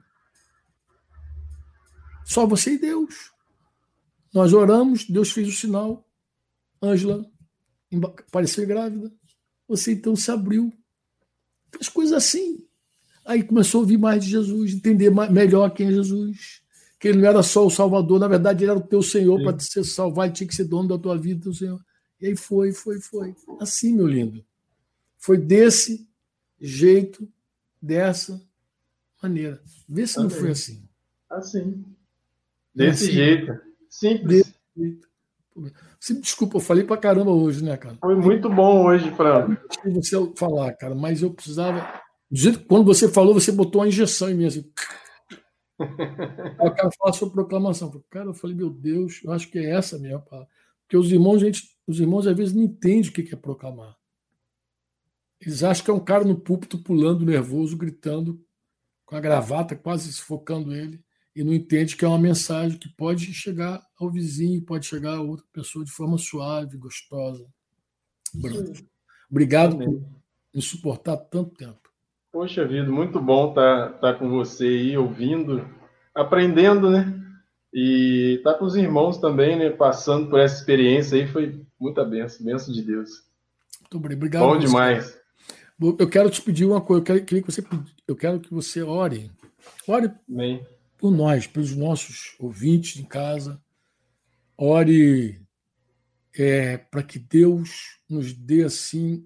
Vou, vou pedir emprestada a oração. Vou pedir para você fazer a oração que um dia a igreja fez quando foi ameaçada e proibida de pregar Jesus. Eles pediram ousadia, intrepidez para orar. Embora a palavra ousadia lá no Nordeste é uma palavra feia, lá no sertão, lá de Sergipe é feia, mas você que está no Sergipe, entenda para nós que ousadia é coragem, força, Amém. Então, Bruno, pede a Deus esse milagre, que Deus nos encha de intrepidez, de coragem, para a gente poder anunciar Jesus com toda firmeza e força. Faz isso por nós. Amém. Me inclua nisso, em nome de Jesus. Amém. Amém, em nome de Jesus. Pai, nós te pedimos, Senhor, nessa hora, Pai, que o Senhor, Pai, venha com o teu Espírito Santo sobre nós, Senhor. Amém. Que nós cremos, ó Deus, que o teu Espírito Santo, Senhor, está no meio da tua igreja, Senhor. Está dentro de nós, Senhor, ministrando nossas vidas, Senhor. E nós pedimos, ó Deus, que o Senhor, Pai, Pai, de fato nos encha, Deus, de ousadia, Senhor, de intrepidez, Senhor. Cada irmão, Senhor, que está na tua casa, Senhor, nesse momento, Pai, que às vezes não sabe como proclamar essa palavra do reino, como proclamar o senhorio de Cristo. Senhor, em nome de Jesus, Senhor, que venha a inspiração de ti, Senhor, e que a tua igreja, Senhor, a tua igreja, Senhor, chamada, Senhor, para fora, Senhor, ela possa agora, nesse tempo, Senhor, para que ela possa resplandecer, Senhor, sobre as trevas, Senhor. Em nome de Jesus, Senhor. Nós pedimos em nome de Jesus, nos dê, nos dê de fato ousadia, que nós possamos ser ousados, Senhor, para proclamar, Senhor, para dar direção, para dar um direcionamento e para levar, Senhor, essas pessoas, Senhor, as pessoas a Cristo, Senhor, que elas sejam levadas a Cristo, Senhor, e que elas recebam Cristo, Senhor, como Senhor da vida delas, Senhor. Que esse tempo seja um tempo do mover de Deus na igreja de Jesus, Senhor. Que o Senhor possa mover, Pai, na tua igreja, Senhor. Pai, aonde, Pai, tiver, Senhor, um discípulo, Senhor, que ele possa ser usado por ti, Senhor. Em nome de Jesus, Senhor, nós te pedimos, Senhor. Amém. O teu Espírito Santo, Pai, em nome de Jesus. Amém. Amém. Amém. Amém. É, terminar, é, vou te contar um testemunho pequenininho. Você sabe que é, quando eu era bem jovem na fé ainda, Fonseca se converteu. A gente se converteu, eu estava começando a caminhar. E Fonseca sempre foi meu companheiro de, de sair, de proclamar, de pregar. A gente viajou, a gente pregava em vários lugares, ônibus e tal. Mas eu me lembro que uma vez na barca Rio-Niterói, é, a gente entrou ali, que a gente pregava tudo que era canto, a gente sempre cavava um pênalti para ir pregar. A gente saía do quartel e ia proclamar Jesus. E aí tinha uma placa dizendo que era proibido pregar. proibido pregar. E a gente já estava assim meio murcho. Mas eu me lembrei que o Luiz Gonzaga tocava sanfona na barca Rio-Niterói. Eu falei, Fonso, é proibido pregar, mas não é proibido cantar. Tem uma canção que essa canção é antiga, mas ela até hoje ela é cantada de forma assim espetacular, interessante. Acho que as pessoas cantam, nem sabem por que, que elas cantam. Mas elas cantam porque é uma das raras canções que tem uma proclamação viva do evangelho, que diz assim: Deus enviou seu filho amado para salvar, nos salvar e perdoar. Na cruz morrer os meus pecados, né? Mas ressurgiu e vivo com o Pai está. Amém. Porque ele vive, posso crer. no amanhã. No amanhã. Porque ele vive, temor não há. Mas eu sei, eu bem sei que a minha vida é minha está nas mãos do meu Jesus, Jesus. que vivo está. E quando, e quando, enfim, chegar a hora em que a morte enfrentarei. Sem medo, então, terei vitória. Verei na glória o meu Jesus que vivo está. É uma proclamação fantástica, simples do Evangelho, mas essa é a notícia. É a boa notícia, é a boa nova. Ele vive. É Senhor, Aí. voltará. Está voltando. Breve ele retorna e vai todo olho verá ele. Ele diz que não vai ser, não vai, não vai voltar assim de forma escondida como alguns defendem e alegam. Ele vai aparecer nas nuvens, né? Como um relâmpago que corta do, do Oriente até o Ocidente. Assim vai ser. Vai ser no ressoar da última trombeta. Amém. Nosso Senhor voltará. É Amém. É assim ou não é assim? É assim. Obrigado de novo. Um grande beijão no teu coração.